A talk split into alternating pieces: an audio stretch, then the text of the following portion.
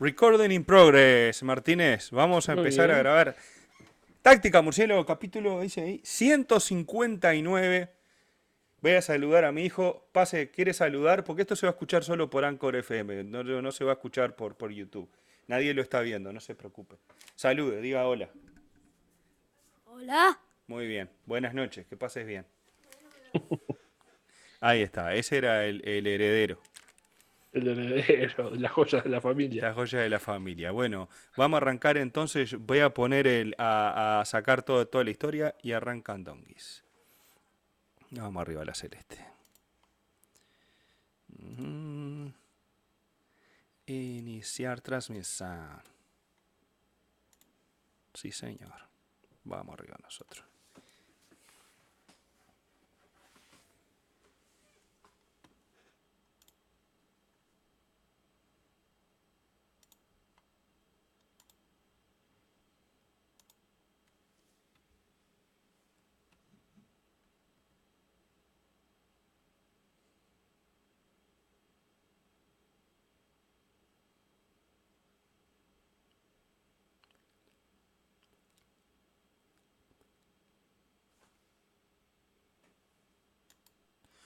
Hola, hola, hola, ¿cómo están? Muy buenas. Bienvenidos a un nuevo capítulo de Táctica Murciélago. ¿Habrá alguien ahí, Martínez, acompañándonos? Sí, señor, Fernando Lira apareció. Ese es el primero. Estamos acompañados. No estamos solos, Martínez. Muy buenas noches, ¿cómo le va? ¿Se acuerda de aquel programa español de la década del 80, Los gozos y las sombras? Que decían, solos en la madrugada, no estamos solos. Parece mentira la cantidad de años que han pasado y las cosas que uno se acuerda cuando le dan el pie de esa manera. Por acá todo muy bien, Martínez, la verdad, contentos. En una semana relajadita porque no tuvimos eliminatorias, no tenemos Libertadores, no tenemos Conmebol, pero este, con alguna idea, obviamente hubo eh, tumultos y tormentas por aquí y por allá en más de una de las selecciones sudamericanas que están jugando las eliminatorias, de las cuales vamos a conversar un ratito y medio de la carrera para no demorarnos mucho. Y queríamos aprovechar también para hacer un repasito para que todo el mundo tenga más o menos claro cómo es que se clasifica el mundial dependiendo de la geografía donde uno vive y los colores que uno defiende, y para ver sobre todo, para que conversemos entre todos, a ver si es cierto esa máxima de que las eliminatorias sudamericanas son las más difíciles del, planeta Tierra, o no, o si es verso y en realidad hay otros que la tienen igual o más complicada que nosotros. Y si no es verso, capaz de decir que hay otros que son difíciles de la nuestra son difíciles de una forma y las de otras geografías son difíciles por otros motivos. Y capaz que algunas otras tampoco son tan fáciles como pensamos. Eso cada uno sabrá cómo decirlo y le vamos a agradecer que participen en el chat en ese sentido. Y hay algo que en este programa se defiende mucho que es el tema del negocio, la platita y, y que tenemos claro que esto al final del día acaban los que venden más y el resto, bueno, acompañan y pelean por el segundo puesto. Es algo medio cruel pero, pero es así. En fin. Que justo decirlo, Martínez, en algunos casos se superpone, digamos. Brasil Obviamente. es una locomotora como equipo y es un cuadrazo y es un animador fundamental de cualquier mundial y de cualquier torneo, y a su vez es altamente redituable por las estrellas que tienes y todo lo demás. Eso no es culpa de Brasil, digamos, o no va en demérito de Brasil, no es que esté becado por la plata que genera. Pero hay algunos otros casos, sobre todo en los 13 cupos que tiene Europa, en donde hay otras selecciones que son un poco menores o que no mueven el dinero que uno presupondría a nivel mundial y sin embargo ahí van. Mire, Fernando Gutiérrez dice, desde ayer lo esperaba, pero no sabía la hora, pero YouTube me lo recordó. Acá hay dos cosas fundamentales que quiero recordarles a todos, varias cosas en realidad. No sé si son fundamentales, pero se las quiero recordar igual. Primero, a, a los que no lo han hecho, se suscriben al canal. Los que ya se suscribieron al canal, activar todas las notificaciones de Táctica Murciélago, porque nosotros usamos desde la Community Tab, por ejemplo, hoy para comunicar el horario, donde detallamos Pacífico Sur, Atlántico Sur, eh, Ciudad de México, horario del Este, Estados Unidos, como está Rodrigo yo respectivamente. Bueno, todo eso lo anunciamos hoy. Ayer dijimos que el programa salía el jueves. Eh, Martín Rodríguez desde Argentina nos preguntaba hora de Argentina. Hoy decidimos la hora un poco más tarde. Pues bien, a veces vio que esto es amateur. Nosotros no tenemos un horario fijo, salimos cuando podemos. Y a veces cuando las circunstancias de los, de los deportes que hay en la vuelta nos permiten hablar y tener un material un poquito más sustancioso y poder compartirlo con ustedes. Entonces, suscribirse al canal, activar todas las notificaciones y seguir la Community Tab. De esa manera ustedes se van a enterar de eso porque básicamente son los canales que nosotros utilizamos para informar nuestra presencia eh, en el aire. Y aparte, si no, después lo puede ver después, más allá de que está lindo participar en el chat, intercambiar conmigo y con Rodrigo, lo pueden, pueden ver después el programa y de ahí en más eh, participar en los comentarios del video como más de uno hace, a veces hasta disculpándose. Eh, porque no lo pudo ver o porque hacía tiempo que no lo veía por problemas laborales o familiares. Son todos bienvenidos en estar cuando quieran, lo deseen, no hay ningún problema, nadie les está haciendo marcar tarjeta, como se decía en, Uruguay. Y hoy sí, creo que es un programa de esos opinando sin saber, pero fuerte, ¿eh? Hoy le, le entramos duro al eslogan del programa, porque vamos a hablar de eliminatorias de Oceanía, de Asia, de África, de Europa, cosas, salvo las europeas, más o menos algún partido, cosas que son muy distantes a nuestra atención futbolera, pero bueno, hoy le vamos a prestar la debida atención y por lo menos conversar un ratito de cómo llega esta gente al Mundial y cómo a veces son siempre las mismas selecciones, por qué, por qué a veces cambian, por qué es tan variable, por ejemplo en África, que no siempre son las mismas. Bueno, veremos entonces cómo, cómo es este camino rumbo al Mundial. Pero antes, vamos a las esquirlas de la eliminatoria sudamericana, Martínez porque uno de los, de los técnicos que estaba en la cuerda floja, finalmente el que estaba en la cornisa dio el paso al frente, como el Toto Berizo. El Toto Berizo. El, el mellizo, el argentino Guillermo Barros Esqueloto, ha sido contratado por la Asociación Paraguaya de Fútbol para la recta final de las eliminatorias sudamericanas. Estaría buenísimo que si tenemos alguno de los habituales amigos paraguayos que interactúan con el programa y que saben mucho de la interna de la selección y de sus respectivos cuadros, a los que siguen en Copa Libertadores o Copa Sudamericana, que nos contaran un poco cuál fue la percepción, porque a mí una de las cosas que me llamó un poquitito la atención es una cambio de argentino por argentino, dado que Berizzo era bastante este, rechazado y poco querido y lo protestaban duro y parejo que cambien un argentino por otro, cuando además creo que alguien nos había comentado también en el, en el episodio pasado de que eh, se mencionaba o había un run run ahí con respecto, creo que era con el técnico de Guaraní o de uno de esos equipos. Sí, el entrenador de este Guaraní, un español creo que era. Entonces, que del medio de la nada, o capaz que para nosotros de la nada, pero capaz que en Paraguay se discutió y se habló en la prensa y, se supo que haya aparecido el mellizo Barros Esqueloto, fue un poco sorpresivo. Por otro lado, el mellizo eh, estaba revisando medio de la carrera, su carrera como entrenador involucra a Lanús del 2012 al 2015, Boca Juniors del 2016 al 2018, Los Ángeles Galaxy del 2019 al 2020 y desde octubre del 2020 hasta ahora estaba sin trabajo. Entonces, como que no suena a que sea una trayectoria así que uno diga qué bruto, qué renombre que tiene para agarrar una selección este, como la paraguaya, pero se ve que a alguien le habrá enseñado el ojo lo suficiente.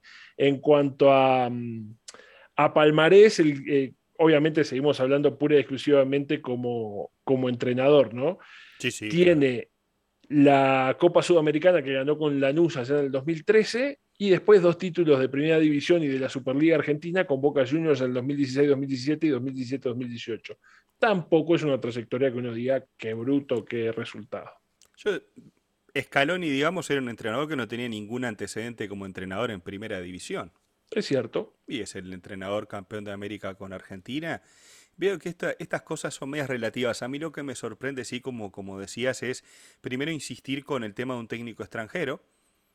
De hecho, en Paraguay hay varios técnicos extranjeros que están trabajando allí, que han rotado. Bueno, ahora hace poco renunció Álvaro Gutiérrez, el uruguayo en Olimpia, por, por diversos temas que hay en, en el equipo en el equipo de, Asunción allí de, Olimpia, que, entre impagos a los, a los jugadores y los resultados, que sé yo, un lío bastante grande, que el, técnico uruguayo renunció, por lo menos ese es el motivo que yo escuché. Los amigos de Paraguay me podrán decir este, que, que hay, que, que, hay otros motivos por allí detrás que nosotros obviamente desconocemos y pueden estar asociados a los resultados también del equipo. Me sorprende que insistan por un técnico argentino. No es la primera vez que que Paraguay tiene entrenadores extranjeros. La selección aquella de Chilabert del 98, eh, lo dirigía em, en el 98 Paulo César Carpegiani, si mal no recuerdo, que era brasileño. Eh, después lo dirigió Marcarián, lo dirigió Peluso con la asistencia de la Riera, el actual técnico de Peñarol.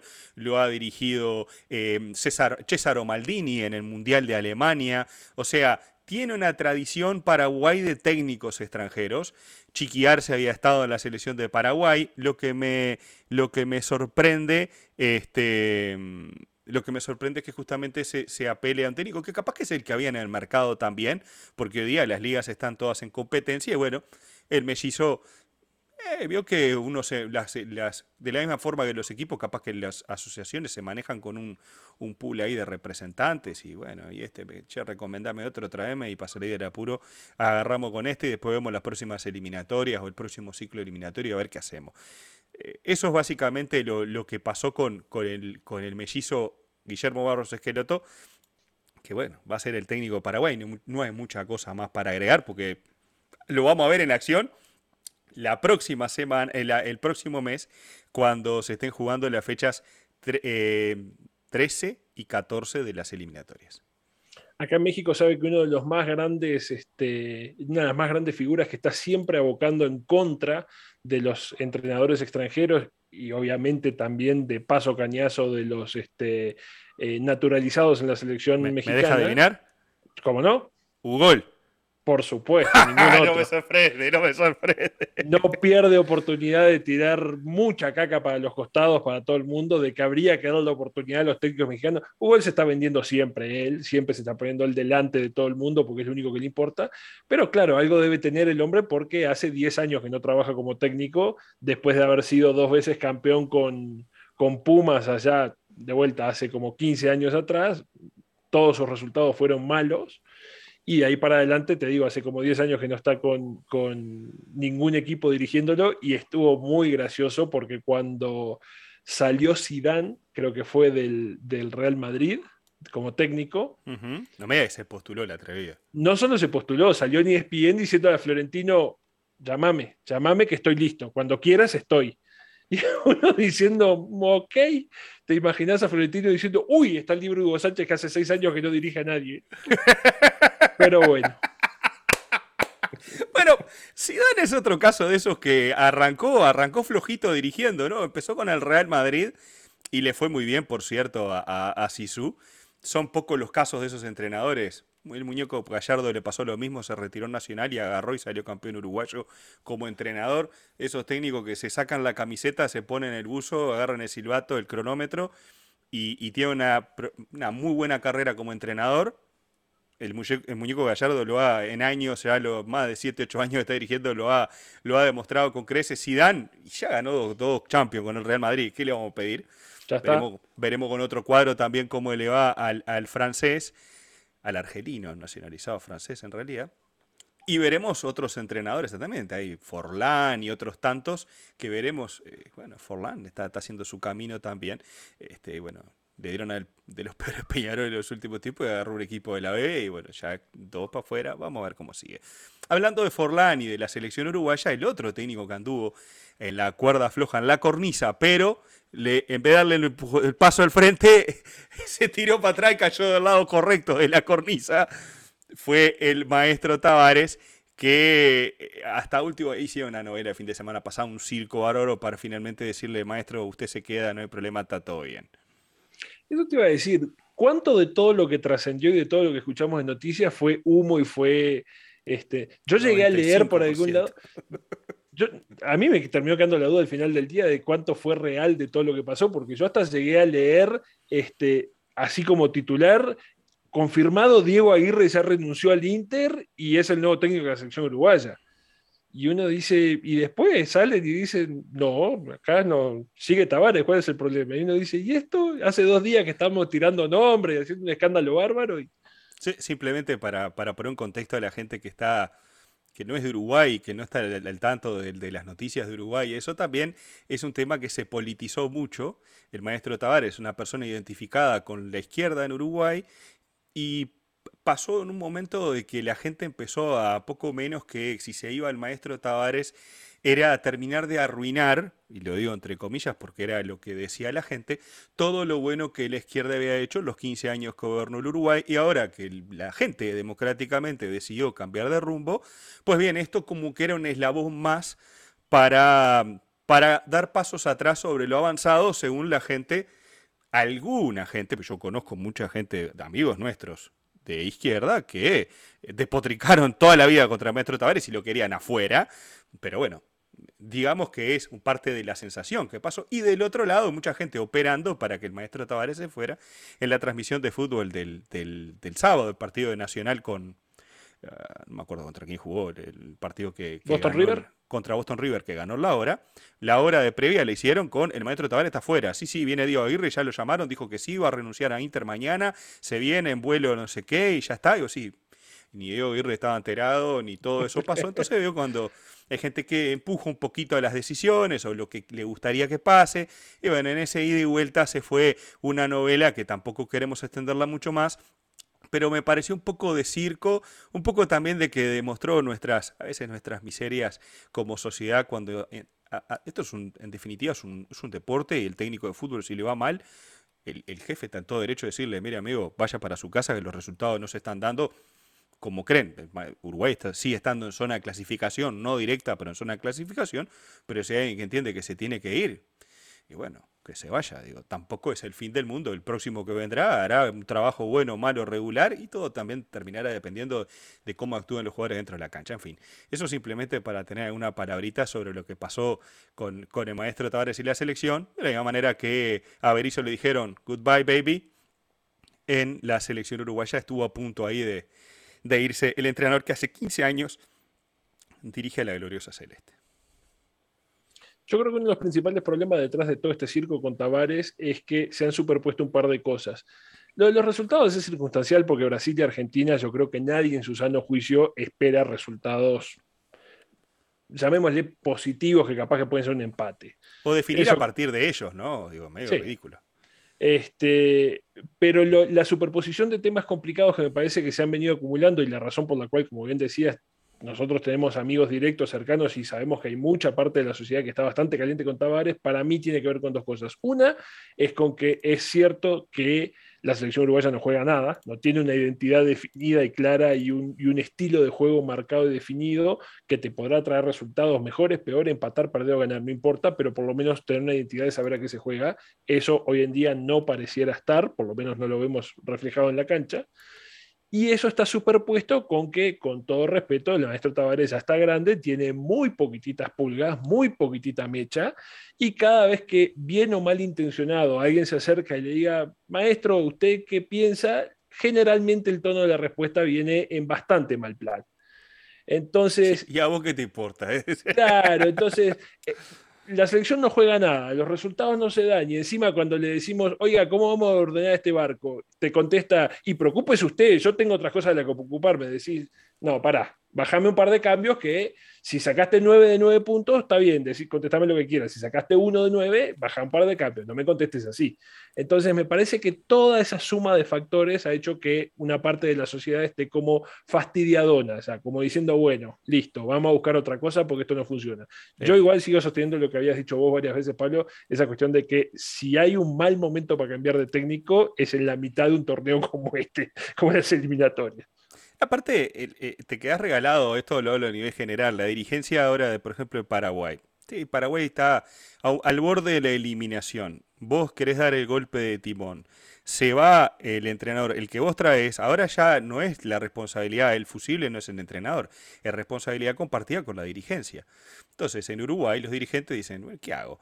Si lo echamos ahora, el que traemos, eh, ahora lo tenemos que bancar nosotros. A esta hace 15 años que está, este ya está, los muebles ya estaban cuando nosotros llegamos a esta casa y Tavares es parte del mobiliario de la UF. Tavares tuvo algunas declaraciones desafortunadas después del partido contra Argentina donde habló de, de cuando le preguntaron eh, cómo que, era lo que le preocupaba, él dijo, me preocupa mi familia en este momento. Este, y bueno, tipo, va, maestro, no te me hagas gracioso ahora.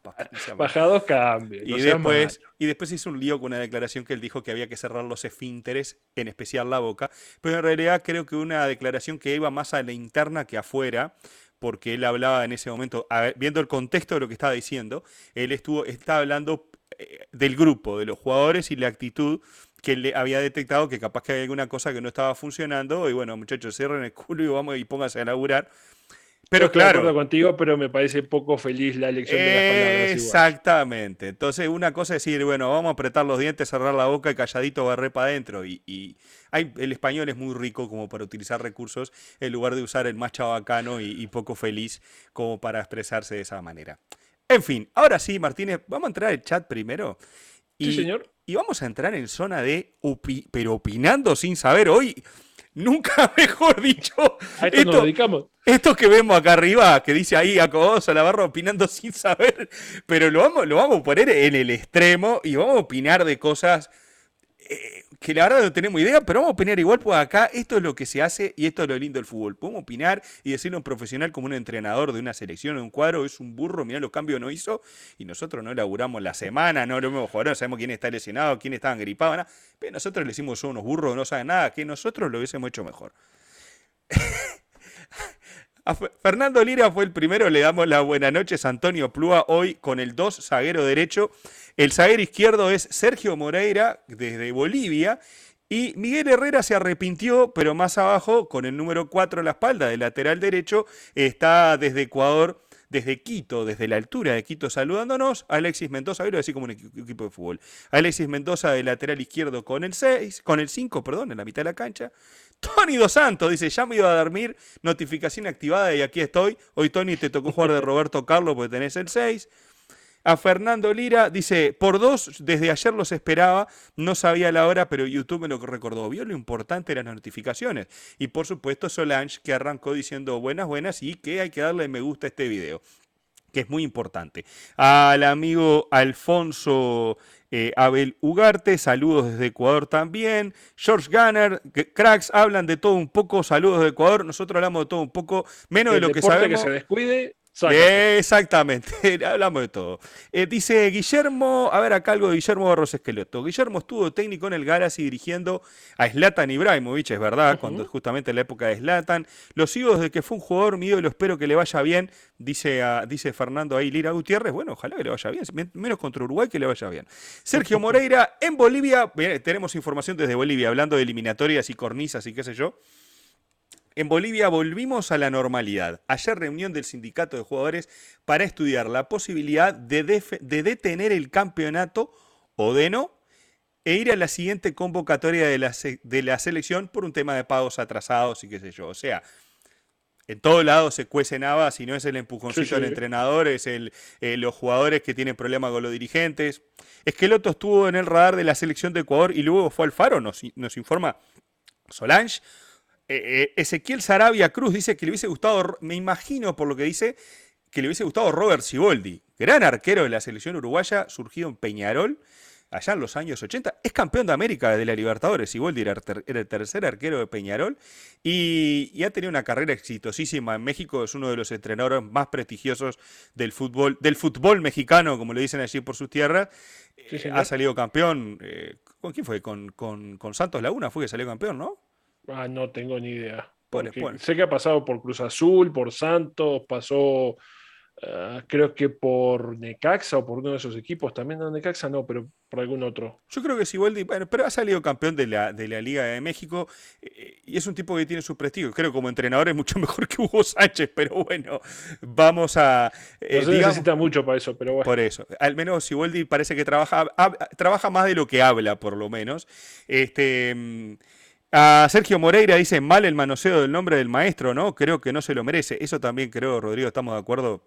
Un poquito de respeto, un tipo que, por lo, por lo menos, poco de respeto al entrenador de la selección, sea quien sea, y no importa la cantidad de tiempo que, esté. Mira, aquí rápidamente se apareció. Como técnico estuvo en el Cruz Azul acá en México, Dorados de Sinaloa, Santos Laguna interino y después definitivo, los Tiburones Rojos de Veracruz, nuevamente Cruz Azul y Tijuana en este 2021 campeonatos tiene como jugador con Tigres, como entrenador eh, Cruz Azul Jaso, Segunda División de México y Primera División, el torneo Clausura 2018 con el Santos Laguna, efectivamente. Mire usted. Tony, te dice, bueno, ahí em, Tony Dos Santos que nos dice, entonces hay de esos quilombos en Uruguay también, mire, utilizando jerga, ya aprendió sí, Santos, ¿eh? Está bien, está bien, bien, lo tenemos españolizado.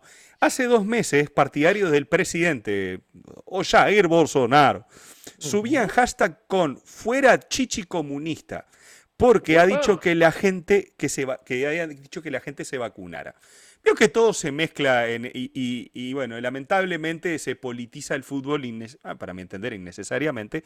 A mí me sorprendió que, que, la cosa estuviera tan así en Uruguay, especialmente porque en nuestro círculo que, no, que hay mucha gente que, bueno, que tiene distintos pensamientos, no, no se ponía eso por delante a la hora de la, de la discusión, si Tavares sí, si Tavares no.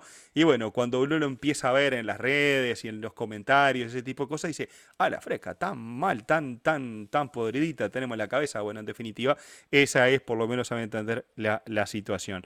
Eh, Después dice, bueno, a Raúl Lenin, un abrazo grande para él. Saludos desde Chile, señores, dice eh, Owen. Un gran abrazo, queriendo saber del profesor Tavares. Si no nos escuchaste, le echás un poquito para atrás el video. Estuvimos hablando recién de eso. Eh, y Martín Lacase dice, Pensaba, pensé que estaban de licencia, che, Martín. Acá presente como doble andengue, paradito al firme. Eh, acodados a la barra, yo opinando más que nunca sin saber. ¿Le parece si nos adentramos al apasionante mundo de las eliminatorias alrededor del globo? Sí, señor. Este, como ya digo, no es, eh, no es necesario ni siquiera repetirlo, porque ya todo el mundo lo tiene súper claro, pero aquí en, en Comebol nosotros tenemos el formato vigente que ya tiene unos cuantos añitos, más de una década de hecho, en donde es un único torneo, no hay series, no hay grupos, no hay nada, estamos todos entreverados en el mismo lodo y en el mismo fango, todos revolcados, como decía el tango. Este, y obviamente, partidos de ida y vuelta, los cuatro primeros vamos derechito al Mundial, o van, vaya uno a saber, los, este, el quinto puesto va a repechaje. Pero. Habitualmente es vamos, Martínez, el quinto. Sí. Vamos a ver cómo toca. Yo no quiero poner la carreta delante de los, de los bueyes, como se dice. El, eh, acá, por ejemplo, con respecto a lo que vos decís, Fernando eh, Fajardo dice, las eliminatorias sudamericanas dan dos cupos y medio, yo le corrijo, pues no son siete, para ocho selecciones, el resto ya está decidido porque Argentina y Brasil ya sabemos que van al Mundial, eh, son ocho selecciones que pelean por dos cupos y medio. básicamente lo que ha pasado, desde que está este formato, ha pasado eso.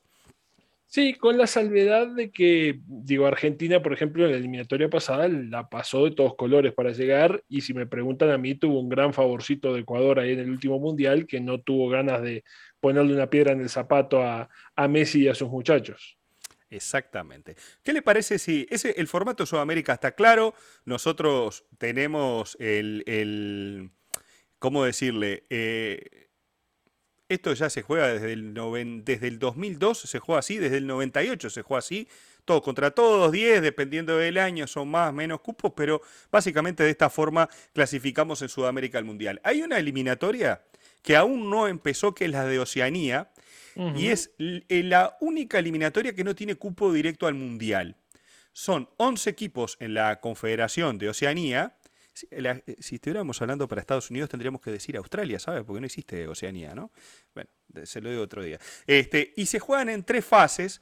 Dos grupos, eh, se, se, unen ranking FIFA, se arman dos grupos, partidos todos contra todos en marzo y junio de 2022 entre reno neutral. Esto por tema de COVID y qué sé yo, vio que están muy sensibles allí en, en Oceanía, especialmente en Nueva Zelanda. Los dos mejores equipos de cada grupo avanzaron a segunda ronda, fase 2, playoffs semifinales y después hay una fase este, de playoff final. El ganador de ese playoff final va a clasificar a la repesca intercontinental, que ese es el cupo que tiene el, continente de Oceanía, la Federación eh, de Oceanía de, de Fútbol. Una de las cosas que van a notar en el repasito que vamos a hacer de cada una de las diferentes geografías, digamos, es que ya básicamente FIFA ha perdido el pudor de todas maneras y ya eh, cortó por los sanos. Ya en la mayoría de los lugares dijo, bueno, ¿saben qué?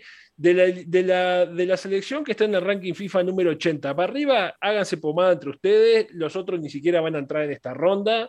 Eh, se acabó aquello de que, por ejemplo, en CONCACAF en otros años, México tenía que empezar su eliminatoria jugando contra Saint Kitts, contra cualquiera de las islas. Se acabó. Ahora, ¿sabes qué? México entra en la última ronda, los Saint Kitts y los Bahamas y los Saint Vincent que se eliminen antes con Aruba y cuando llegan a la tercera ronda vemos. O sea, se quitaron totalmente el pudor con respecto a ese tipo de cosas y van a ver que tanto en Asia como en África funciona exactamente igual.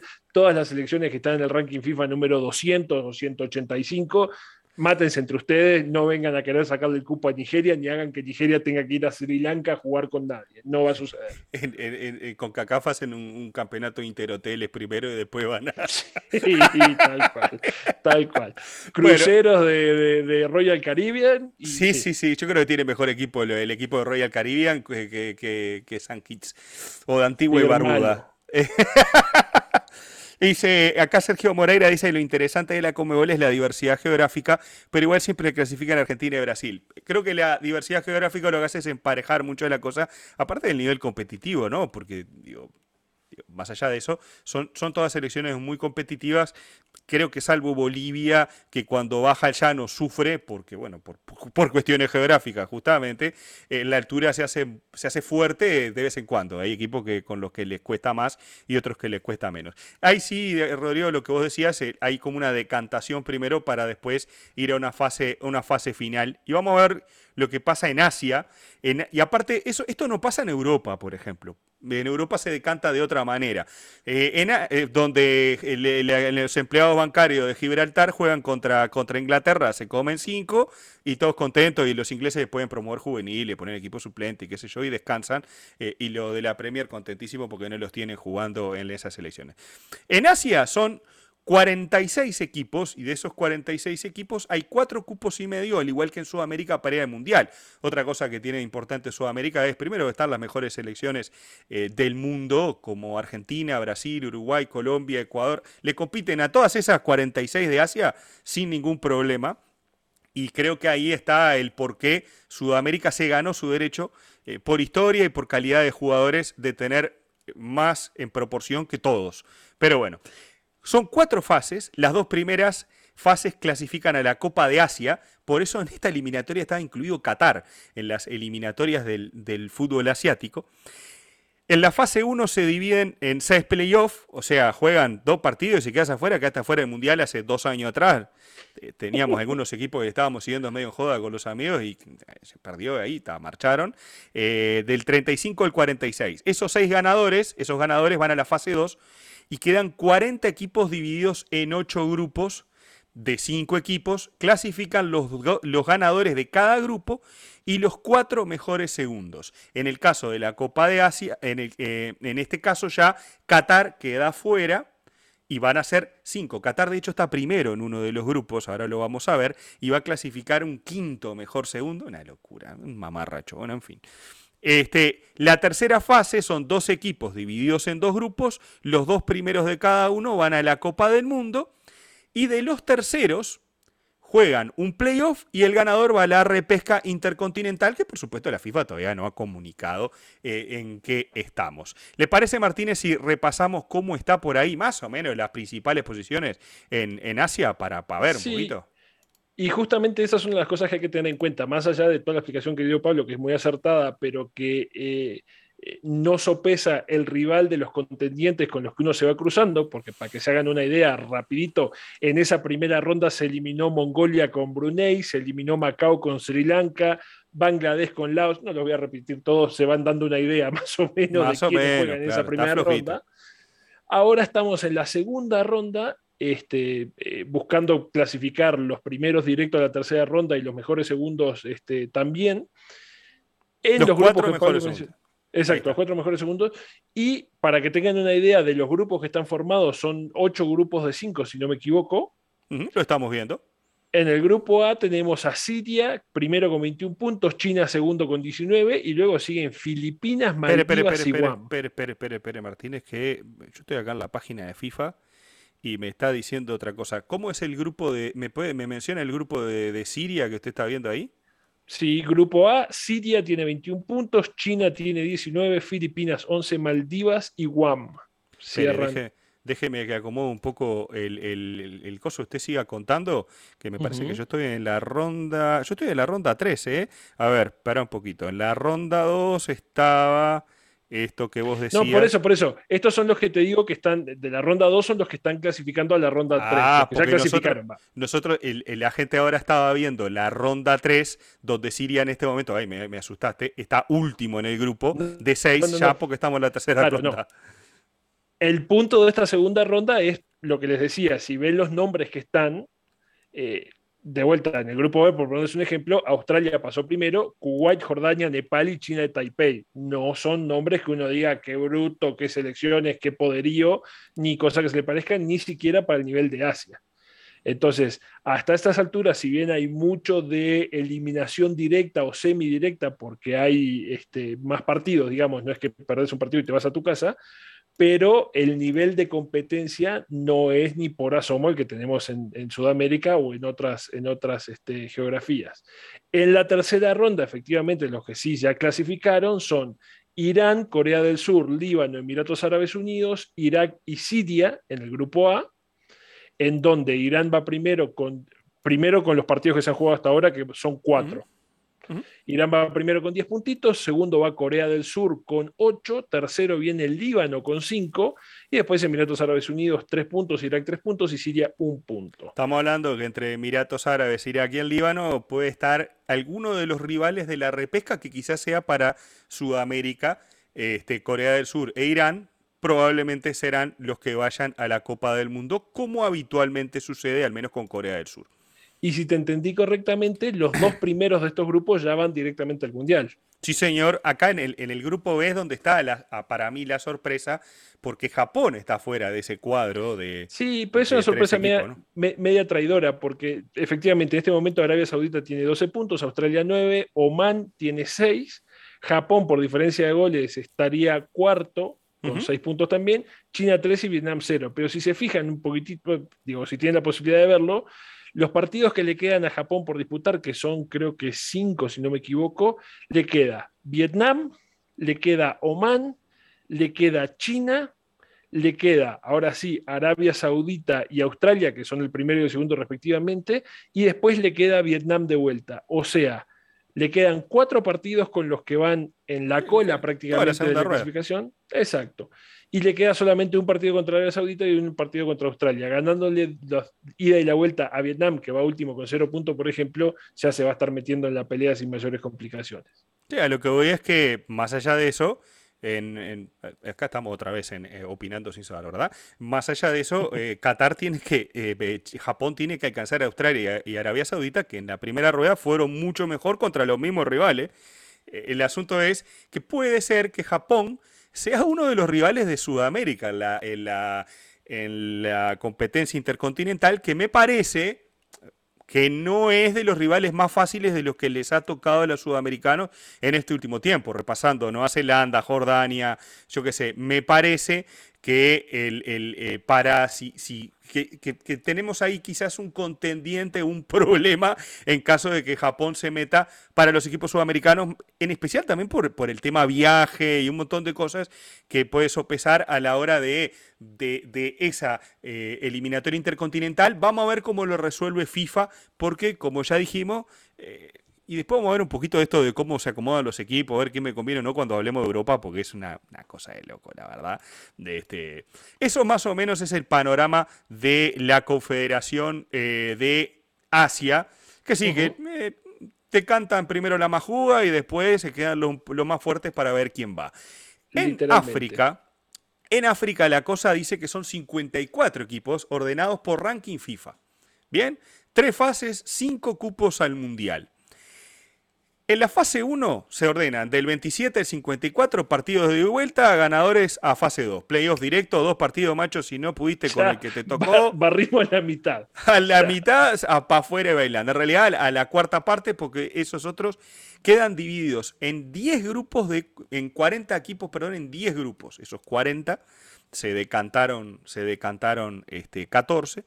Bueno, equipos de 40 equipos, perdón, divididos en 10 grupos de 4 obviamente. Clasifican los ganadores de cada grupo, solamente los ganadores, a la tercera ronda y en la tercera en la fase 3 son 5 el playoff entre los ganadores de estos grupos, el ganador va al mundial esto que parece así tan fácil decirlo, este, tiene, tiene algunos algunas cositas y algunos detallecitos interesantes para repasar. Déjeme que estoy acomodando ahí. Que yo creo que en la eliminatoria de África lo difícil es cuando tenés mala suerte con el sorteo. Simplemente para repasar algunas cosas, en los últimos tres mundiales de Sudamérica fueron ocho selecciones salvo Venezuela y Bolivia, todas tuvieron la, posibilidad de participar en el Mundial. De los últimos tres, desde Sudáfrica hasta acá, participó desde Paraguay hasta Brasil, participaron todos. Perú incluso se metió en el último de Rusia. En África, en los últimos tres mundiales, participaron 10 selecciones de esas cinco que clasifican directo. Entonces me parece que hay un poquito de más variedad y a veces depende un poco de cuál es la figura del momento, cuál es el equipo que está más fuerte en un momento un poco más corto, de que puede suceder en Sudamérica que tenés tiempo, a mi entender, para recuperar. Y eso es lo que te puede hacer difícil una eliminatoria como esta, que me parece que es muy competitiva en el momento que decanta aunque vamos a ver ahí países en los grupos, bueno, lo estamos viendo ya en el grupo A, que dejan un poquito que desear a la hora de, opinando sin saber, ver sus poderíos. Y en otro grupo capaz que injustamente te queda uno, porque no sé, cayó Ghana y Senegal juntos en el mismo grupo, y bueno, uno de los dos tiene que quedar afuera del Mundial y pasar a un ostracismo de ocho años, en el caso, por ejemplo, de Ghana, si fue el Mundial pasado, quedaba afuera ahora y quedaste ocho años afuera porque no ligaste con el sorteo. Martínez, me repasa los resultados de los grupos de estos este, de estas 10 series que ya estamos en fase previa a los knockouts de, rumbo al Mundial, del mata-mata. En esta, en esta instancia, que es la segunda fase, digamos, en la primera se habían eliminado todas las selecciones más jugas, digamos, todas las que están en ranking fija muy, muy bajo, y ahora tenemos efectivamente 10 grupos de cuatro, de cuatro equipos cada uno, cuatro selecciones cada uno, donde solo clasifica el primero. Ahora, eh, la parte interesante es que, claro, salvo en alguna excepción, en la mayoría de los grupos, realmente nombres medianamente relevantes, hay uno solo por grupo. En el grupo A, Argelia tiene 10 puntos, Burkina Faso está también con 10 puntos, pero peor diferencia de goles. Viene segundo. Eh, Burkina, eh, vamos arriba. Níger y Djibouti. Quedan dos partidos para terminar la fase de grupos. Argelia le toca jugar contra Djibouti, que en la ida le ganó 8 a 0, o sea que cuentas. Y el segundo partido de los dos de los dos que le quedan, Argelia va a recibir a Burkina Faso, en donde asumimos que un empate alcanzará y sobrará para que Argelia pase al galope. Argelia, que fue, creo que en el Mundial de Brasil 2014, que le hizo más partido a Alemania de todos los que se opuso hasta la final con Argentina, fue un lindo partido. En el grupo B, Túnez lleva 10 puntos y vea lo que sigue. Guinea Ecuatorial tiene 7, Zambia tiene 4 y Mauritania tiene 1. Yo no quiero ser irrespetuoso, pero podemos convenir todos de que tradición de fútbol o peso internacional nulo. ¿Usted sabe que Guinea Ecuatorial en la Copa de África 2015 salió cuarta? No. Estuve, viendo un poquito las, las estadísticas de estos cuadros y la, para mí hay Estuve viendo que en los octavos de final, de, de final para adelante, las últimas tres Copas de África que se jugaron 2018, 2015 y 2012, hay una variedad que nos saca un poco de, lo que nosotros podamos entender. Y Guinea Ecuatorial estuvo metida ahí en la, en la conversación, en una copa así. Eh, ponele como la de Chile 2015, donde Perú salió cuarto, este, o tercero, no me acuerdo. Y otras selecciones como Sudán, como Zambia, que también está ahí, son como de esas de, de, oleada, ¿viste? A veces tienen buen equipo, un buen jugador, un esto, un lo otro, y que a veces te puede complicar la existencia. Bueno, en este caso es el que le está haciendo fuerza a Túnez en el grupo B. En el grupo C, Nigeria, de relativamente bajo rendimiento para, comparado contra lo que se está enfrentando, va primero con nueve puntos en cuatro partidos. Cabo Verde tiene siete, República Centroafricana tiene cuatro, Liberia tiene tres. Suerte en pila. En el grupo D de este dedo, que acá es uno de los complicados, Costa de Marfil tiene 10 puntitos, Camerún tiene 9 y viene segundo, que son dos de los que llegaron más en el sorteo, porque uno se va a quedar afuera. Malawi tiene 3 y Mozambique tiene 1. Grupo E, Mali tiene 10 puntitos, Uganda tiene 8, Kenia tiene 2, Ruanda tiene 1. En el grupo F, Egipto tiene 10 puntos, Libia 6, Gabón 4, Angola 3. Grupo G de gato, Sudáfrica tiene 10 puntos, estos fueron los otros que llegaron mal en el sorteo, porque segundo está Ghana con 9 puntos, Etiopía tiene 3, Zimbabue tiene un puntito, Grupo H, Senegal 12, tranquilo y sin despeinarse. CN, CN, CN. Togo tiene 4, Namibia tiene 4 y Congo tiene 2. Y me queda grupo I y J, creo que son Marruecos, 12 puntos, también olímpico y sin despeinarse, seguido por Guinea-Bissau, que tiene 4 puntos, Guinea tiene 3, Sudán tiene 2. Y en el grupo J, acá es donde ligaron todos bien con el sorteo, porque uno se va a colar de estos y va a estar este, en etapas decisivas. Tanzania tiene 7, Benín tiene 7, República Democrática del Congo tiene 5 y Madagascar tiene 3. Uno de esos cuatro va a estar en la tercera ronda. La, Copa, la última Copa de África, el 1, el campeón fue Argelia, el 2 fue Senegal, el 4 Túnez y el 3 Nigeria. Benín estuvo ahí en, el, en, el, en, la, en la revuelta, Madagascar, Sudáfrica y Costa de Marfil fueron los otros cuatro que estuvieron ahí definiendo en los últimos, en los últimos partidos. Eh, bastante, eh, que a este grupo yo creo que todos están deseando que les toquen el sorteo del mata-mata el ganador. Quiero jugar contra Tanzania o Benín la, clasificación. porque efectivamente la tercera ronda son los 10 ganadores de los 10 grupos, se van a cruzar por sorteo en series de 5, o sea, eliminación ida y vuelta uno contra uno, digamos, no todos contra todos, y el que pase esa serie individual está dentro del Mundial. Lo de Guinea es como Boston River y River, dice Martín Lacase. En Guinea Ecuatorial hablan en español, es verdad, eh, eh, es cierto, es, el único país eh, africano que habla español. aparte hablan con acento español de España, eso es lo otro, lo otro interesante. En Guinea Ecuatorial hablan español, ¿no? Sí, gerente clase de geografía, che, dice acá Sergio Moreira. Burkina Faso, regálame un sol, dice Japón, Arabia Saudita es un clásico, dice Sergio Morera. Hoy estamos hablando, mi esposa siempre me dice, vos que hablas de la Z de África, mirás cualquier partido, no sé qué, no sé cuánto. Ahora que me está escuchando hablar de la eliminatoria africana, vio que eh, hoy me gané un te lo dije. La verdad... ¿Qué quiere que le diga? Bueno, así está el panorama. Ustedes saquen sus conclusiones. ¿Qué tan duro o no puede llegar a ser la eliminatoria eh, africana? Para poner un paralelismo, imaginen que los 10 de Sudamérica digamos, bueno, ¿saben una cosa? No tenemos tiempo, vamos a sortear. Y vamos a jugar eh, playoff, mata-mata con el que te toque. ¿Está? Y capaz que te toca Brasil en el mata-mata, capaz que te toca Venezuela, Bolivia, capaz que te toca Uruguay, capaz que te toca Ecuador. Y bueno, eh, ahí está lo duro de lo que puede llegar a ser la eliminatoria eh, africana, donde vamos a decir que, que tiene 15 equipos competitivos, 12 ponele 10, mm, vamos con fuerza 10, porque ahí había 10. Pasa lo mismo que en Sudamérica. Te lo digo, mira, fueron los que entraron al segundo, al segundo la segunda ronda, digo, perdón, después de que hicimos la limpieza inicial, digamos, no quiero sonar sonófobo nada por el estilo, pero. No, no, pero sacamos la, maleza del. sacamos la maleza Y acá te fijas, en el bombo 1 tenés. Las primeras 10 selecciones del bombo 1 son Senegal, Túnez, Nigeria, Argelia, Marruecos, Egipto, Ghana, Camerún, República Democrática del Congo y Mali. O sea, de los 10 selecciones que están en el bombo 1, 9 están o primero o segundo o peleando ahí a un puntito, digamos, están todas primeras, salvo creo que son Ghana y Camerún, que están un puntito atrás del líder. Claro. Y recién en el bombo 2 te aparecen las únicas dos que para mí pueden llegar a dar pelea en condiciones normales, que son la 11 es Costa de Marfil y la 13 es Sudáfrica. Después el resto es Burkina Faso, Guinea, Cabo Verde, Uganda, Zambia, Benín, Gabón y Congo. Y de ahí para abajo. Así que lo que te da que no es la mar de competitivo. si, tenés uno ahí que medio te está pisando los talones, no podés tropezar porque te puede llevar una sorpresa. En el mata-mata ese es el problema. Yo lo que creo que la, cuando hablamos de difícil o no, Ahí, ahí está en el de cómo, si, yo qué sé, yo si fuese de gana en este momento diría, eh, hubiese gustado estar en la fase de Tanzania, no en la fase que tengo uno arriba y que me está complicando la existencia para el Mundial.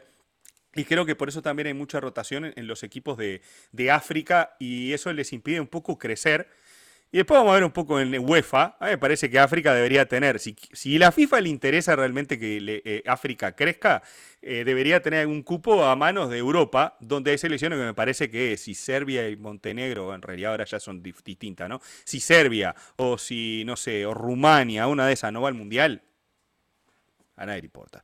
Eh, vamos a la CONCACAF, Martínez, que esto usted, esto usted está eh, manchadito, lo tiene bien. Tres cupos y medio para ir al Mundial. 35 equipos ordenados por ranking FIFA en tres fases. El corte se hace, creo que en este era que había leído, el 20 de julio de 2020 se hizo, o en julio, perdón, de 2020 se hace el corte, para saber, porque de la 6 a la 35 quedaron 6 grupos de 5 equipos, donde los ganadores de cada grupo clasificaron a fase 2. O sea, 5 equipos nada más.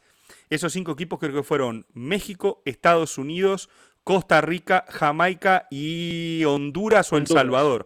Honduras. Esos fueron los cinco equipos que quedaron esperando a que todo el resto se mate y se elimine. Pero fíjese que ya en ese grupo de cinco, ese selecto grupo de cinco, está, con todo respeto, ¿no? Honduras y Jamaica. Está, bien. Sí.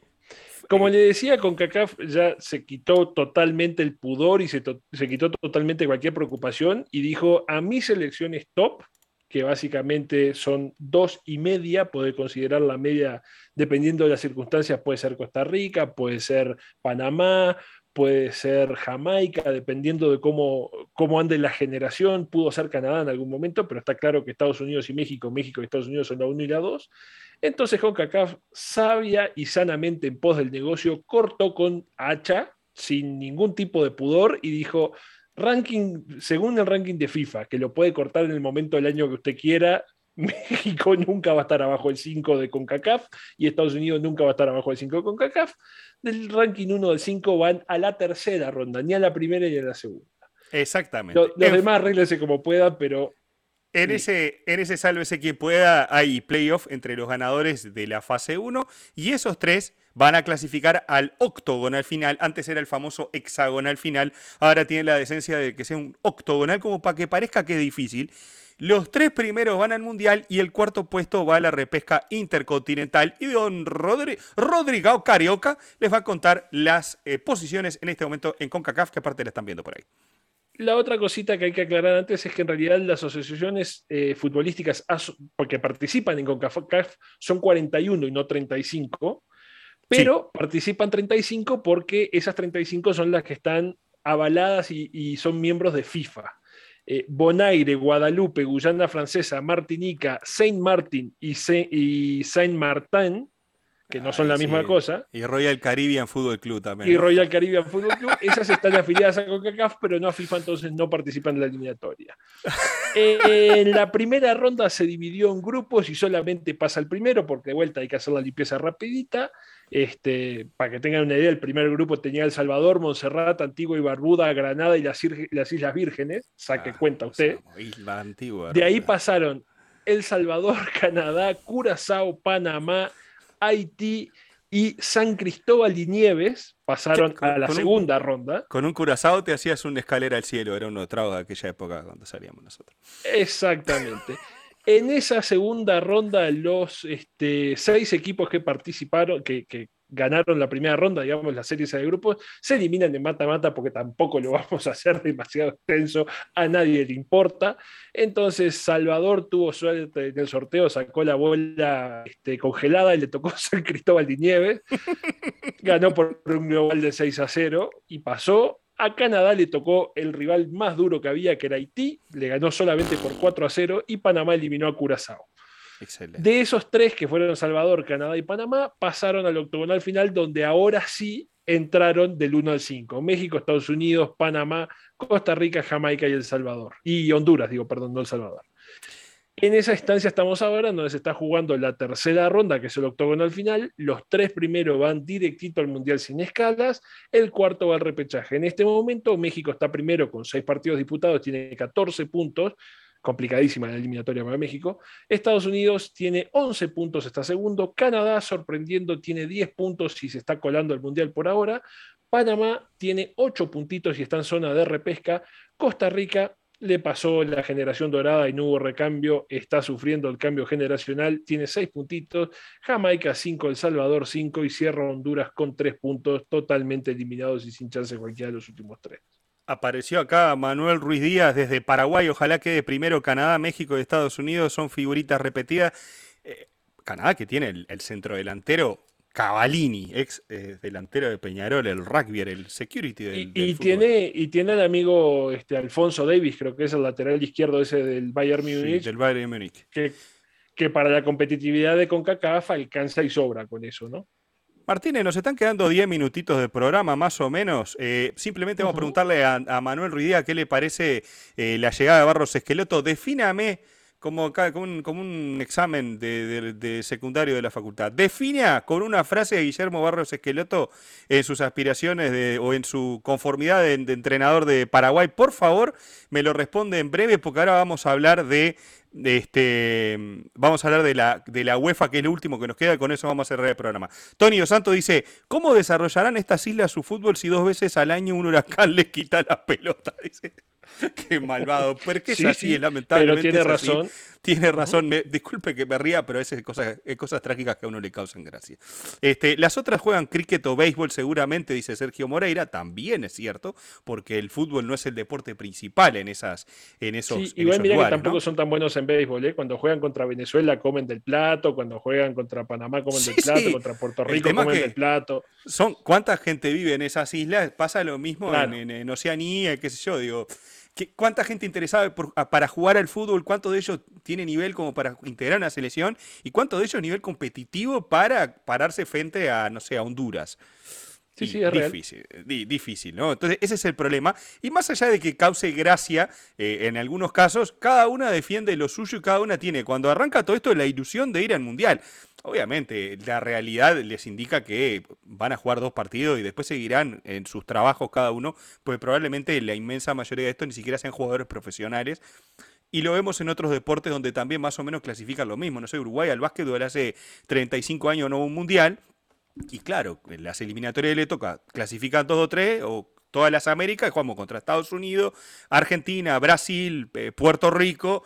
Y sí, y hay cuatro cupos y medio. Y el otro, y siempre aparece un dominicano, un Venezuela, alguno que te pellizca el, el, cupo y quedas afuera porque tampoco tenés jugadores como para desarrollar. ¿Cuántos jugadores profesionales de básquetbol, profesionales de verdad en Uruguay? Con suerte cinco y ni siquiera por una selección porque se superponen puestos más allá de que existe el profesionalismo en el básquetbol, de élite, así como para competir en un mundial, muy poquitos. Vamos a la UEFA y vamos a cerrar el programa de hoy, Martínez, porque sí, señor. son 55 selecciones ordenadas por ranking, eh, y acá no hay ranking FIFA. Y ni siquiera son todas selecciones europeas, porque Israel participa en la, en la, en la, en la UEFA por bueno, temas políticos, todo esto ya sabemos. Sí, está Azerbaiyán también, hay algunas que están muy en el límite, digamos. Y Armenia también, bueno, Turquía eh, no participa en Asia, sino que participa en Europa. Bueno. 55 equipos ordenados por el ranking de la Liga Europea de Naciones. Ya cambió, veo que UEFA tiene sus, tiene sus pruritos. ¿no? Hay dos fases en este caso donde en la fase 1 juegan. Acá, acá, no hay decantación. O sea, los, eh, todos estos equipos de las cuentas bancarias y los, empleados de, no sé dónde, esos juegan igual contra Alemania. En Europa no tienen pudor porque hay que descansar, ¿vio? Eh, no hay decantación en Europa. Son, de los 55 equipos se dividen en 5 grupos de 6 y otros 5 grupos de 5. Van a y como no les importa si son de 5 o 6, porque clasifica solo el primero al mundial. De los otros, eh, los segundos, antes los segundos iban a una repesca mata-mata y el que ganara el mundial. Ahora la, la cambiaron un poco y acaba la parte del negocio, ¿no? los 10 mejores segundos de la primera fase, son 12 grupos, los 10 mejores y dos selecciones aún no determinadas según el ranking de la Liga de Naciones. Y mira si Italia queda fuera, uno de estos, vamos a no generar sorpresa y que vayan. A partir de ahí se van a dividir en, seis playoffs semifinales, que se van a dividir en, tres grupos, digamos, de tres grupos de, de dos semifinales cada uno. Partido entre ellos, después los ganadores juegan una final y esos van al mundial. O sea, en total, para decantar los tres que faltan para ir a la Copa del Mundo, de seis fases semifinales, por así decirlo. Y de esa manera se llega los otros tres a la Copa del Mundo. Digamos que hay que hacer un pasito más al que antiguamente se hacía, o al menos jugar contra un rival más al que antiguamente se hacía en, en UEFA para llegar al Campeonato del Mundo, en este caso Qatar 2022. Exactamente, para hacerles un breve repaso y para que tengan una idea de cómo estamos en el espere, grupo espere, A. Espere, espere, espere, espere, no se me apure, espere que ya lo estoy acomodando porque con, con ¿cómo es? Con la gente, con la muchachada de, de, con CACAF tuve que, tuve que mover un poco las perillas, ahora volvemos. Ahora sí, vaya tranquilo con, con los grupos. Le decía, en el grupo A es básicamente una carrera de dos pingos. Serbio tiene 17 puntos y estaría en este momento clasificado directamente al Mundial. Portugal viene un puntito detrás, tiene 16 puntos. El tercero es Luxemburgo, que tiene 6, así que imagínense de ahí para abajo. Irlanda y Azerbaiyán. ni Irlanda, pinchan ni cortan. Que Irlanda esté abajo de Luxemburgo, la verdad me sorprende. Sí, es curioso, pero bueno. Eh, es lo que hay. Grupo B, Suecia tiene 15 puntos, estaría clasificando directamente al Mundial en esta instancia, en este momento obviamente. España tiene 13 y está segundo, va a los playoffs. Grecia 9, Georgia tiene 4, Kosovo también tiene 4. Este, este, es grupo de, este es en grupo de 5 y ya estamos en 6-7 partidos jugados cada uno. Exactamente. Grupo C tiene a Italia primero con 14 puntos por diferencia de goles. Suiza está en este momento segundo también con 14 puntos, pero menor diferencia de goles. Tercero y fuera de competencia ya Bulgaria con 8 puntos. Irlanda del Norte tiene 5, Lituania tiene 3 señor. En el grupo D, Francia tiene 12 puntos, eh, que es un, número bastante bajo para tratarse del campeón de Europa, en realidad, pero bueno, así es como le ha tocado. También. el campeón de eh, Europa es Italia, me parece, Martínez. ¿eh? ¿No le ganó la final Francia a España ahora? No, no, eso creo que fue el anterior. Italia le ganó a Inglaterra la final en Wembley ahora de la Eurocopa, esta última que se hizo. Em, entonces será de la Liga de Naciones lo que yo estoy diciendo. Porque Capaz que estás con la Liga de Francia como el 1 y España el 2, Italia el 3 y Bélgica el 4. Pues porque es por Liga de Naciones, pero la Eurocopa la ganó, la ganó Italia. Bueno, Francia 12 puntitos, Ucrania segundo con 9 puntos, Finlandia tiene 8, Bosnia y Herzegovina tiene 7 y Kazajistán, muy europeos ellos, tienen 3 puntitos. Eh, no me salté ningún grupo, no. Eh, ahora vamos con el de Bélgica, este es el último de 5. Eh, me falta, sí, el último de cinco, correcto. grupo E, que es el de Bélgica, está primero con 16 puntos. República Checa tiene 11, por diferencia de goles está segundo en este momento. Gales también tiene 11. Estonia, 4 puntos. Bielorrusia tiene 3. Grupo F, Dinamarca, 24 puntos y ya matemáticamente clasificado al Mundial. No hay discusión alguna aquí. Escocia tiene 17 puntos, Israel tiene 13, Austria tiene 10, Isla Faroe tiene 4 y Moldavia tiene un punteli el otro día hubo un partidazo entre, perdón, entre Escocia e Israel, que le da vuelta a Escocia en Cardiff, creo que jugaron, y creo que ahí se empezó a definir un poco la suerte de estas elecciones, porque bueno, eh, me parece que fue el último tren para, para la selección de Israel para poder volver a la Copa del Mundo, que creo que no se le da desde 1970, y bueno, está, en este caso eh, los, los escoceses le dieron vuelta a un partido, tuve la oportunidad de ver, lindo y bonito partido disputado allá en Cardiff.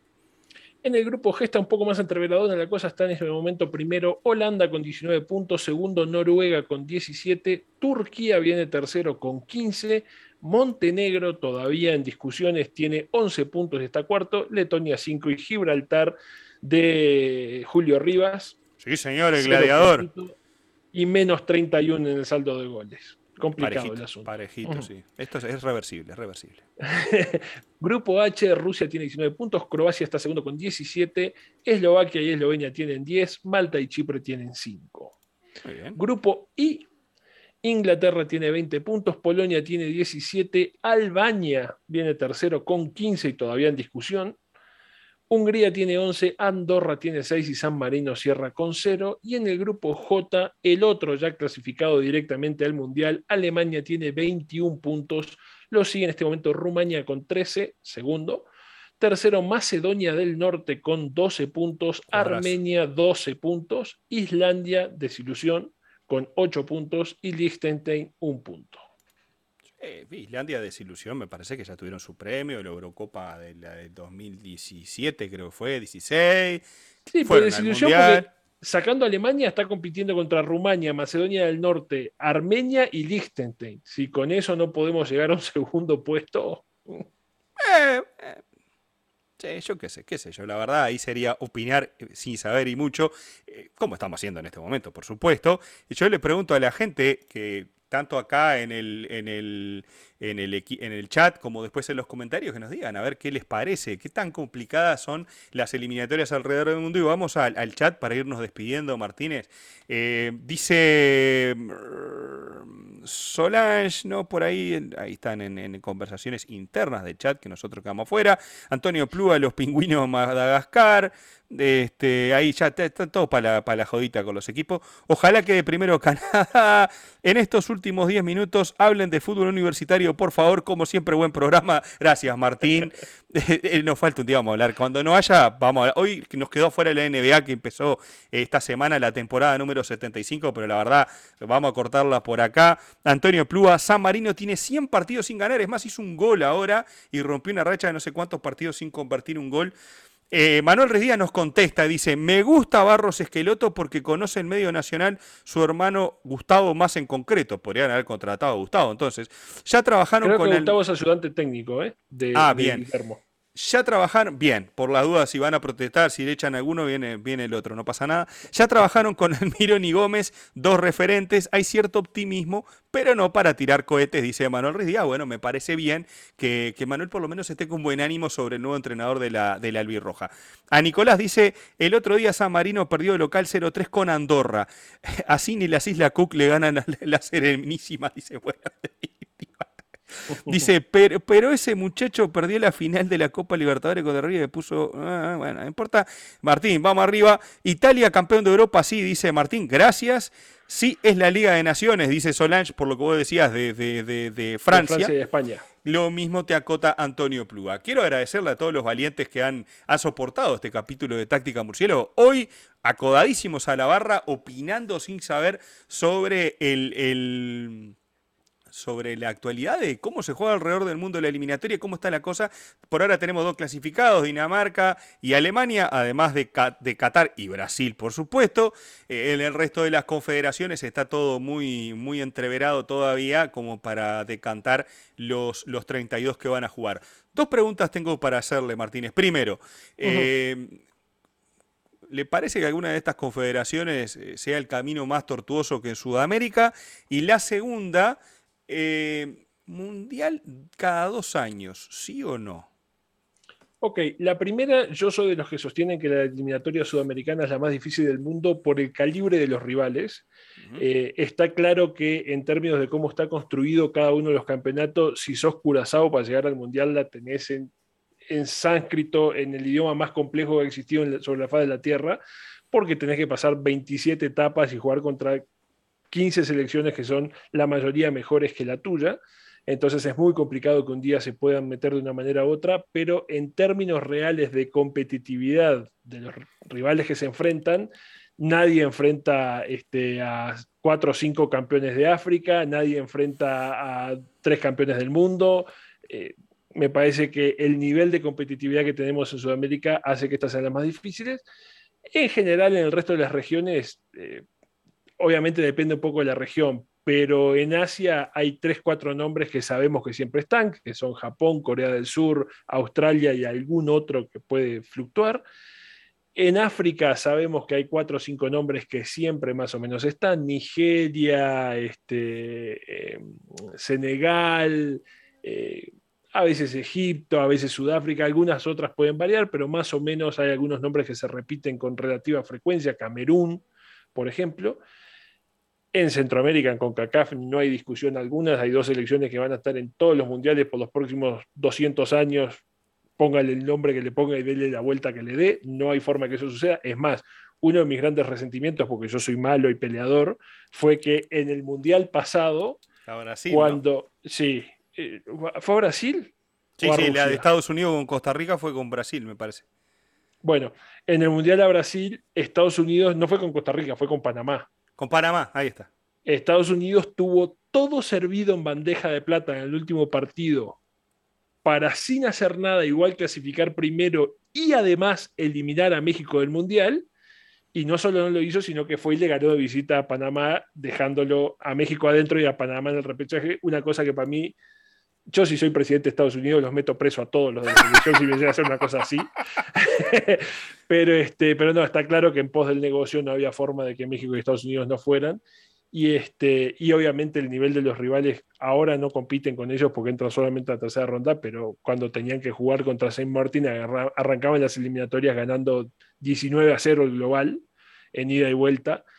Y para cuando llegaban a las instancias definitivas ya traían cuatro, cinco, seis partidos de, práctica en donde habían ganado por doble, doble dígito todos los partidos, entonces la verdad que no tenía mucho sentido.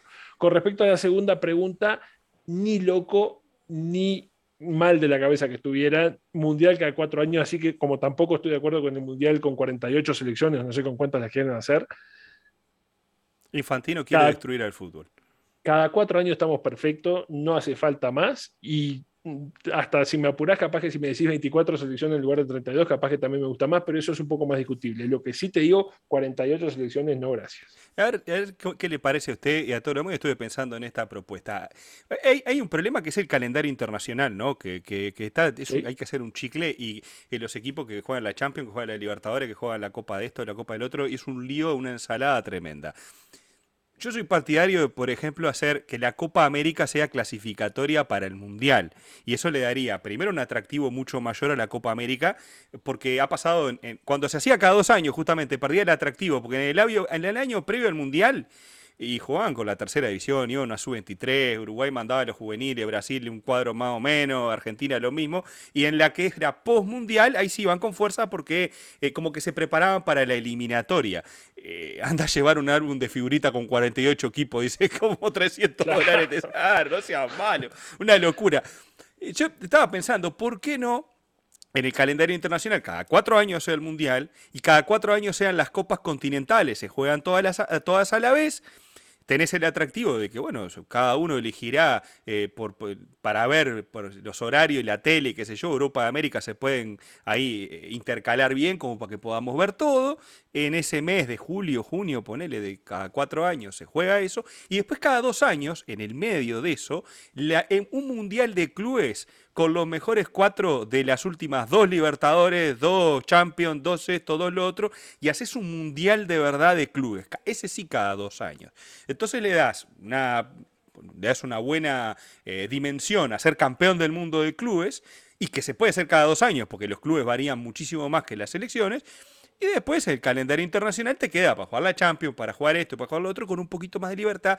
Y eliminas todo el tema de eliminatorias eh, como para, si, se se decantan en dos partidos cada uno, porque no haces una Copa Continental un poco más competitiva, capaz que te resolvas un añito para eliminatorias en conferencias, en confederaciones un poco más numerosas, salvo la de Sudamérica, y de esa manera más un calendario internacional que pueda ser más atractivo, con partidos más, de mayor competencia y que bueno, que, que, te pueda dar la posibilidad de que se juegue todo y no como hoy día que no, que no vengan por la triple fecha y la Premier no quiere y la de España, no sé qué. No sé, se la dejo para pensar y para, para, para poder hablar así en, otra, en otra jornada de Opinando sin saber. Deme un minuto que llamo a Infantino. Espera un segundito que. ¿Usted tiene el teléfono de Yanni? Sí, Yanni. Mira, dame un minuto, termino con Pablo y tengo que pasarte unos comentarios acá que me tiró Pablo que seguro van a andar bien. Dame un minutito. Espectacular. Listo. Avisale a Yanni que nos haga una nota y hablamos con él la semana que viene. Aparte, habla, habla español Yanni Infantino. Si no lo agarramos con jet lag, capaz que nos dice algo coherente en, un idioma que le podamos entender. Ya, a Gianni Infantino UEFA me parece que lo está queriendo barrar del medio medio que rapidito, ¿eh? Sí, sí. Y, viste que en, el, en, la forma de disputa de Europa, este, como que se quieren asegurar de que vayan los del negocio, eh, punto. Esa es la otra cosa que, sí quería acotar. Los 13 cupos de Europa me, siguen pareciendo un despropósito. A Europa hay que sacarle cuatro lugarcitos y redistribuirlos como crean correcto en cualquier otra geografía, pero 13 selecciones de, de Europa no meritan. Sí, señor. a mí me parece que África debería tener un cupo más por lo menos, porque dentro de todo ese de esa maraña de equipos me parece que si uno quiere que crezca realmente el continente, tienen que tener la oportunidad de ir mm, no solamente más equipos a los mundiales, sino que la competencia sea real. A mí me parece inhumana la clasificatoria esa de África, donde a veces el azar te puede permitir ir a mundial cómodo y otro año te tocó Nigeria en el mata-mata para el mundial. Jodete, hermano, porque van a ir las águilas verdes a la Copa del Mundo. Entonces, eh, pues fíjate que 10 equipos fueron los últimos eh, mundiales y, la verdad, la competencia de los equipos africanos cuando van a la Copa del Mundo a veces dejan mucho que desear. Yo no sé si ya están medio de vacaciones o no quieren, porque uno lo ve jugar en su equipo, que son jugadores fuertes, que, que siempre hacen cierta diferencia a nivel físico y a veces técnico, pero me parece que para que crezca la cosa y le tenés que permitir jugar un mundial de 48 equipos, parece un despropósito y estoy de acuerdo contigo que quizás 24 era el número ideal, 32 para que vayamos un poquito más y que sea más divertido. Este, e incluso nos ahorramos eso de los mejores terceros, los mundiales, que también era medio aberrante.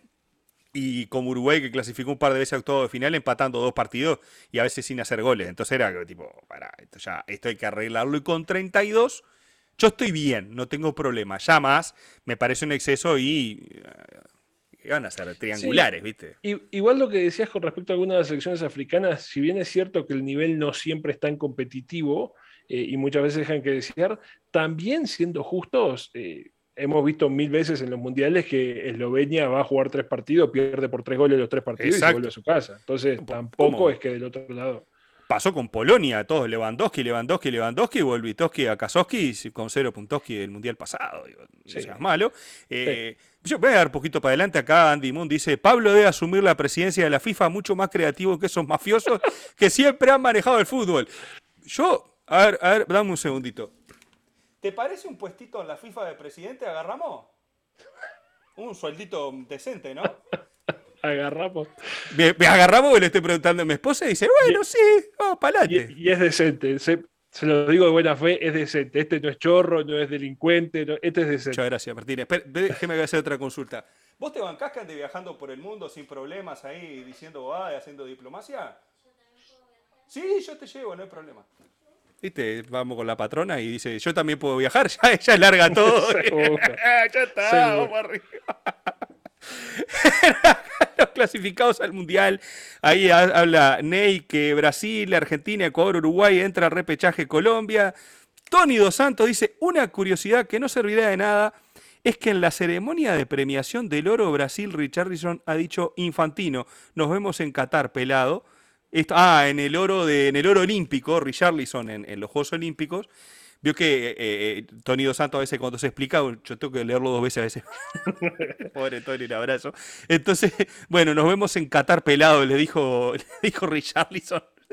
Y, lo cabalmente equivocado que estaba Richarlison, ¿no? Sí, sí, lejísimo. No sé si llegue. A Infantino va a llegar a este mundial, lo vamos a ver en la siguiente. Vamos a empezar a, hacer lobby, Martínez. Capaz que llegamos nosotros ahí y hacemos. ¿Qué le, dice? ¿Qué le parece? ¿Nos postulamos a la FIFA ahí, agarramos a la gente del chat para que haga presión? ¿Por qué no? ¿Qué es lo peor que puede pasar?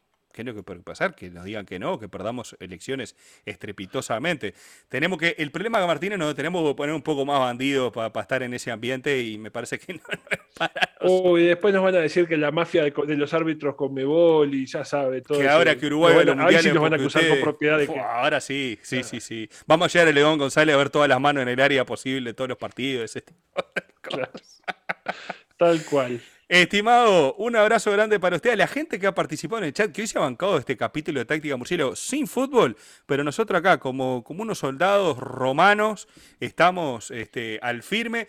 No sé, la semana que viene vamos a hablar, probablemente veamos algo de Champions, un poquito, ya se vienen las eliminatorias de nuevo, se vienen las finales de Libertadores Sudamericana, con precios desorbitantes, 300, 400 dólares, la más barata para verlo en el Estadio Centenario en Brasil. Están contentísimos con Comebol, que fue el que determinó los precios.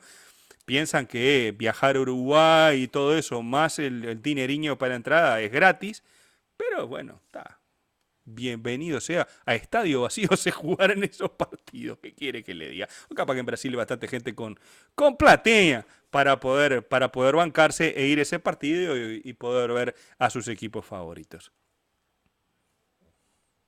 Veremos cómo se termina decantando toda esta situación con los precios y con la cantidad de gente que efectivamente termine yendo a ver las finales de la Sudamericana y de la Libertadores. El otro consejo que les puedo dar, amigos brasileños, es si no quieren que Conmebol los afane con las entradas, no pongan puros cuadros brasileños en la final, dejen que llegue otro de otro país y que el problema sea de otro.